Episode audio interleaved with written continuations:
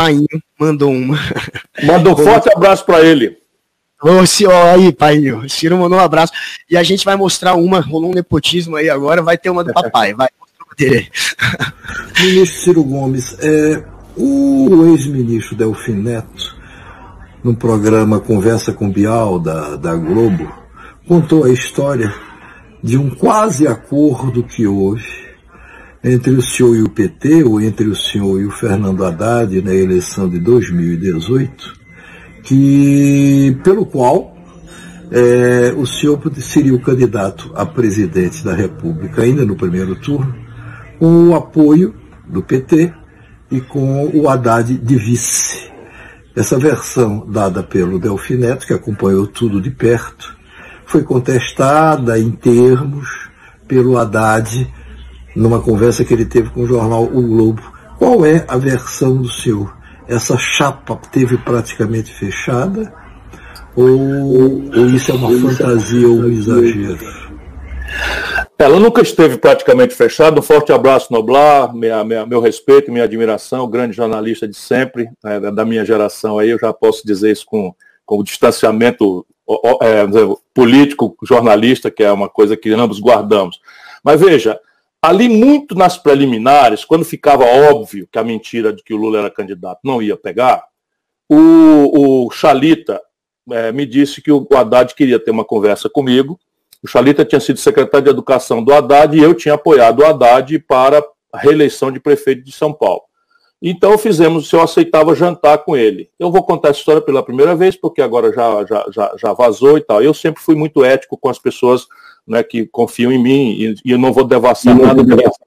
Não vou devassar. Mas eu fui jantar no apartamento do Chalita, em Genópolis, e a minha mulher me acompanhou, e ali nós tivemos uma conversa que, em que o Haddad tinha muito cuidado. O Haddad dizia: Olha, eu não posso falar pelo PT, estou falando por mim, vou, vou fazer a ressalva sempre, porque o Haddad, para mim, é uma pessoa correta.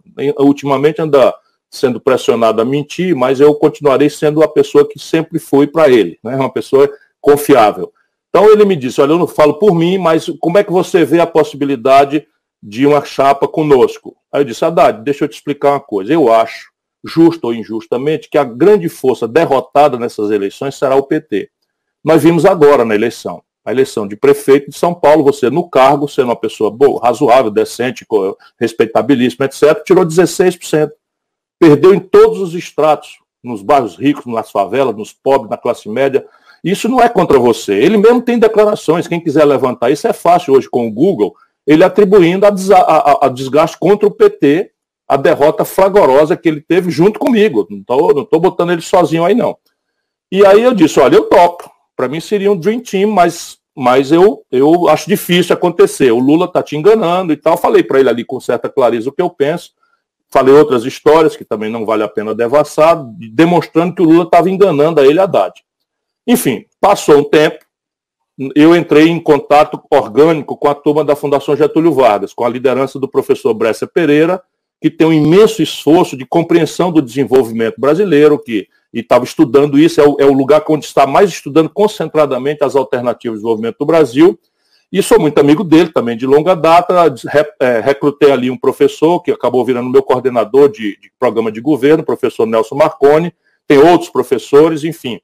E aí, pelas tantas, eles me propuseram uma conversa com o Delfim Neto, que é outro desenvolvimentista, né, uma pessoa que está pensando o Brasil, você pode discordar dele na política, mas é uma pessoa extraordinariamente inteligente e tal, e perguntaram se eu topava essa conversa. Eu disse, topava. E aí essa conversa foi, foi muito mais política do que programa de governo.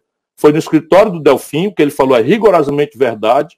Eu fui, o Brescia Pereira estava presente, o Haddad estava presente, o, o, o, o, professor Nelson Marconi estava presente, e o, acho que alguém convidou, alguém não, com certeza foi o Delfim que convidou um jornalista importante do Brasil, Bom, todo mundo já sabe que é o Mário Sérgio Conte. E eu pensei que a gente ia conversar sobre reforma tributária, desenvolvimento, indústria, etc. O negócio rolou foi política. E a conversa era essa. Que perguntaram se o Lula, se o Delfim tinha conversado com o Lula sobre isso, ele disse que sim, e que o Lula tinha deixado entre, entre, entre, enfim, entre linhas a, a, a concordância de que o Haddad podia avançar nessas conversas comigo, para a gente construir uma grande aliança de centro-esquerda em que não era necessariamente nem eu sequer o candidato. Isso tudo é rigorosamente verdade.